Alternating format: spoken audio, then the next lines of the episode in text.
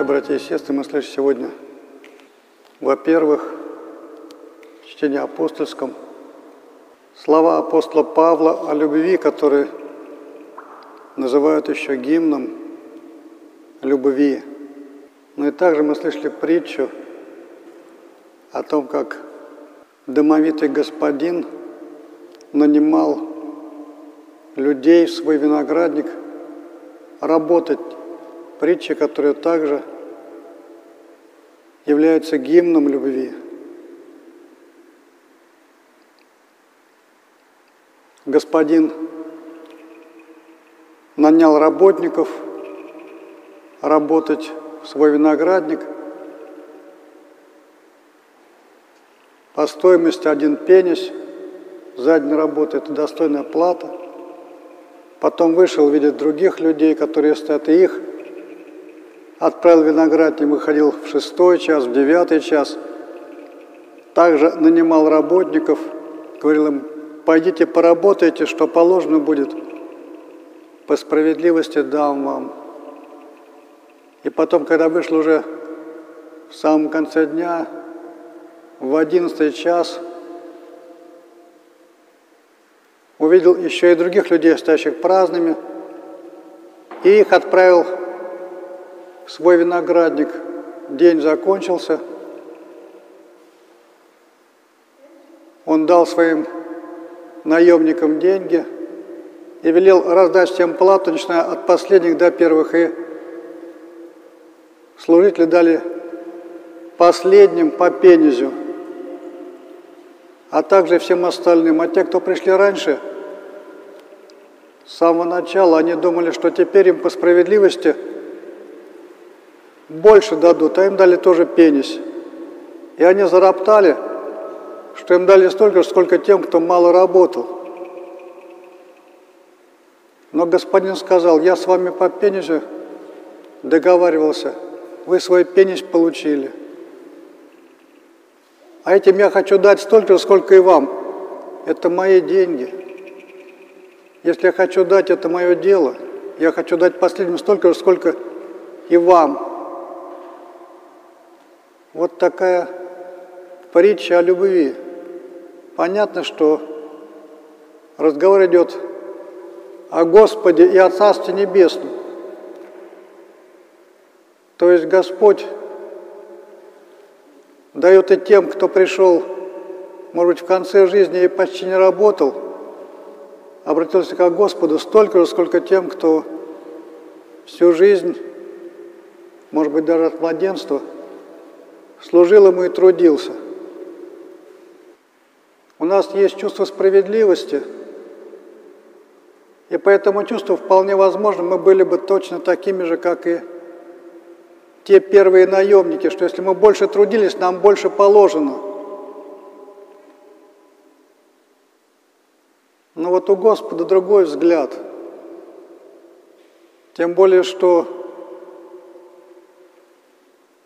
Царство Небесное, оно вообще всем даром дается. Сколько бы мы ни трудились, мы заработать это царство не можем. Невозможно. Даже в этом мире то, что мы получаем, мы получаем как дар, а не как заработанное нами или родителями. Тем более Царство Небесное.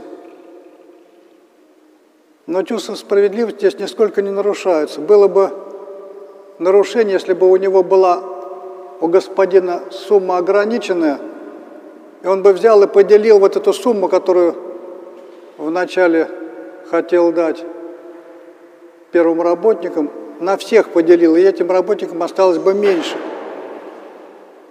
Тогда было бы несправедливо.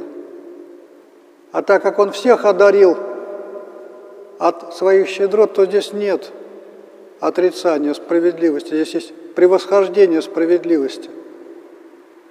То есть любовь, которая изливается, она не отрицание справедливости, она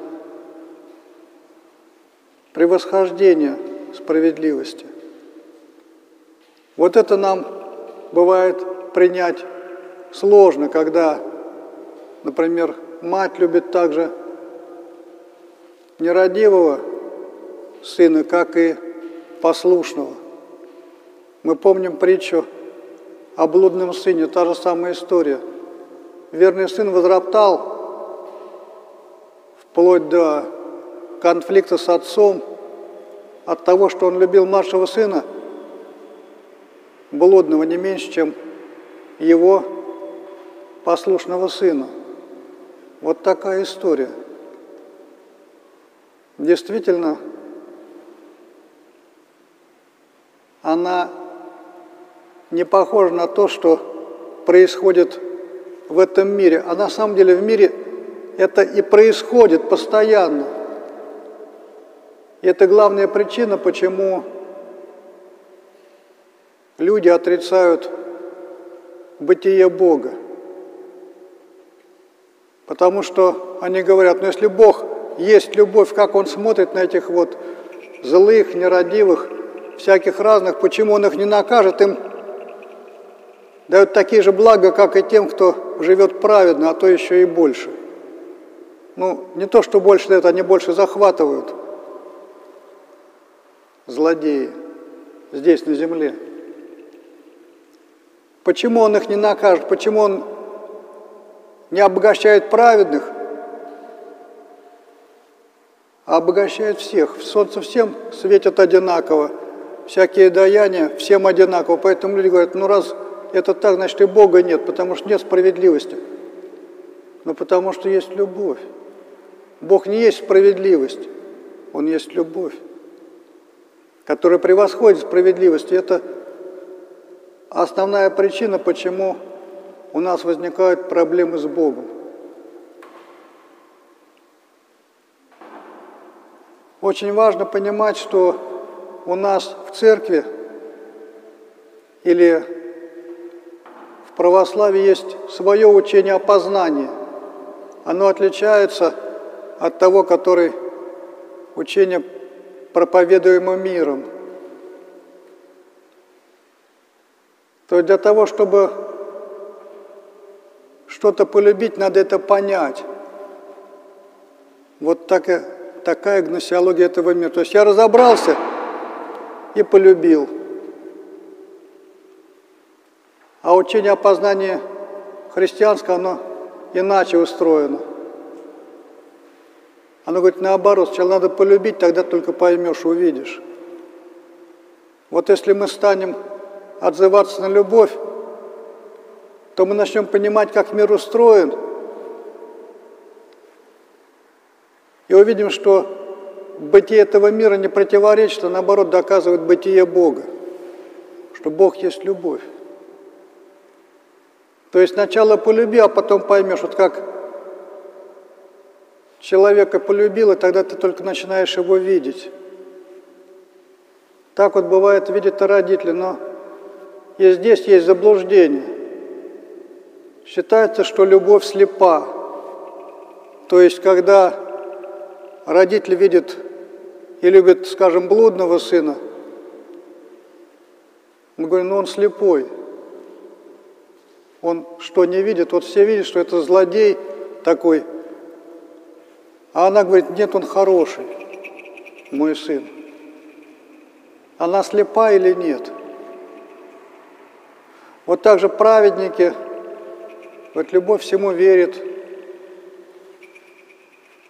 но это не значит, что она слепа. Она верит в человека, а не верит, что то, что он делает, хорошо. Одно дело верить в человека, который даже, может быть, оступился, ведет себя плохо, но продолжать в него верить. И часто эта вера спасает человека, этому некоторый такой шанс – возродиться. А не то, что она верит, что все, что он делает, что он хороший, что, что он делает, все замечательно. Неправда. Вот святые, они не слепые, они наоборот очень зрячие, такие прозорливые. Видят не только внешность, но и внутренность человека, им открывается. Но у них есть любовь, и эта любовь не отрицает, не отвергает от человека. Вот мы видим в ближнем недостатке – и нас они раздражают очень сильно. Мы даже почти так же раздражают сильно, как и достоинство ближнего. Когда видим в другом достоинства в себе не видим, нас это тоже раздражает. Это наша проблема. Но святой, когда видит недостатки в ближнем, его это не раздражает, хотя он их видит. Он соболезнует. Он болеет за эти недостатки, он хочет этому человеку добра. Так же, как болел Господь о, о тех, кто его распинал. Прости им, Господь, не ведают, что творят. Вот и видел он и грехи, видел насквозь человека, видел Иуду насквозь, изначально. И ничего не мог с этим сделать. Но даже до конца его не отвергал, как никого грешника он не отвергает. Его выбор однозначный. Он суть всем хочет, чтобы все спаслись и пришли к познанию истины. Вот конкретно написано. Поэтому если нас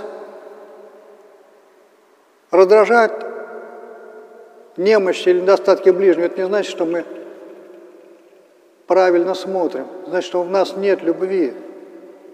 Значит, мы еще не так смотрим, как смотрит на этот мир Господь, как смотрел Отец на своего блудного сына.